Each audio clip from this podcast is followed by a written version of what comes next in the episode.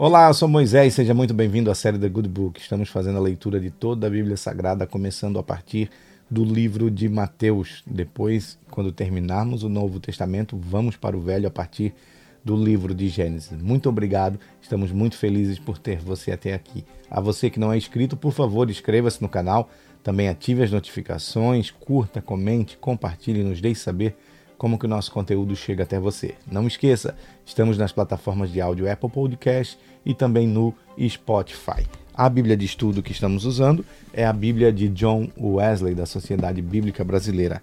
É uma linguagem maravilhosa. A leitura é no capítulo de número 19 de Mateus.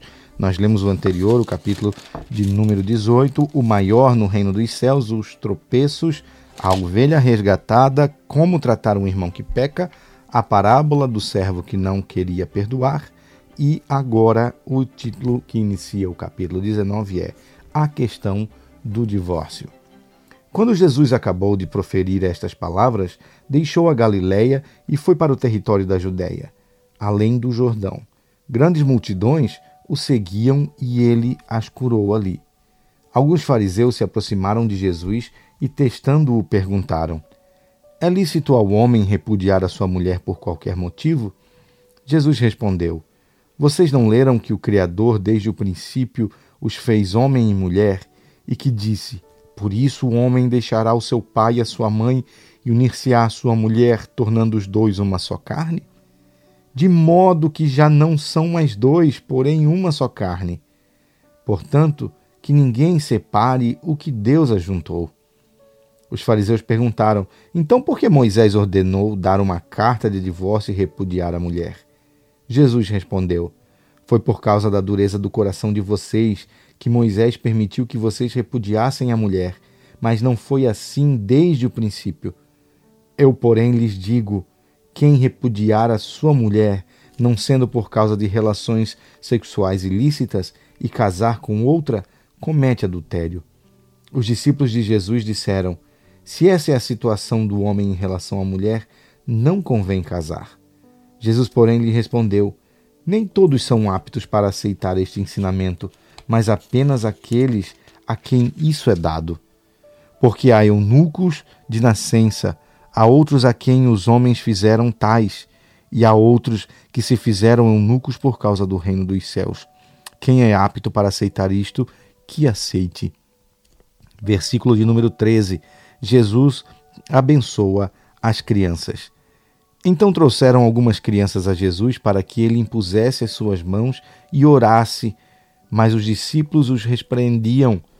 Jesus, porém, disse: Deixe os pequeninos e não os impeçam de vir a mim, porque dos tais é o reino dos céus. E tendo Jesus lhes impostos as mãos, retirou-se dali.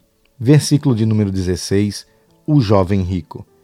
E eis que alguém, aproximando-se de Jesus, lhe perguntou: Mestre, que farei de bom para alcançar a vida eterna?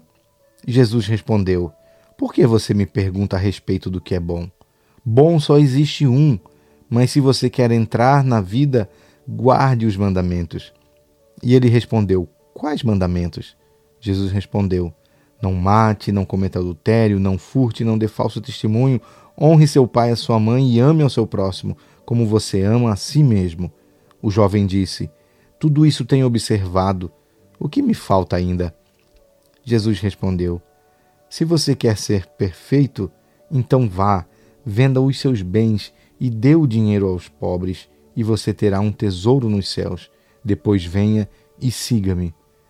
Mas o jovem, ouvindo estas palavras, retirou-se triste, porque era dono de muitas propriedades. O perigo das riquezas versículo 23. Então Jesus disse aos seus discípulos: Em verdade lhes digo que um rico dificilmente entrará no reino dos céus.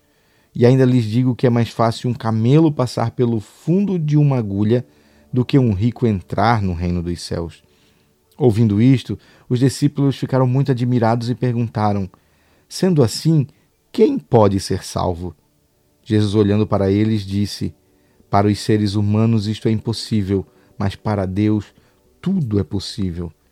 Então Pedro, tomando a palavra, disse: Eis que nós deixamos tudo e seguimos o Senhor. Que será, pois, de nós? Jesus lhe respondeu: Em verdade lhes digo que não há regeneração quando o Filho do Homem se assentar no trono da sua glória. Vocês que me seguiram também se assentarão em doze tronos, para julgar as doze tribos de Israel. E todo aquele que tiver deixado casas, irmãos, irmãs, pai, mãe, filhos ou campos, por causa do meu nome, receberá muitas vezes mais e herdará a vida eterna. Porém, muitos primeiros serão os últimos, e os últimos serão os primeiros.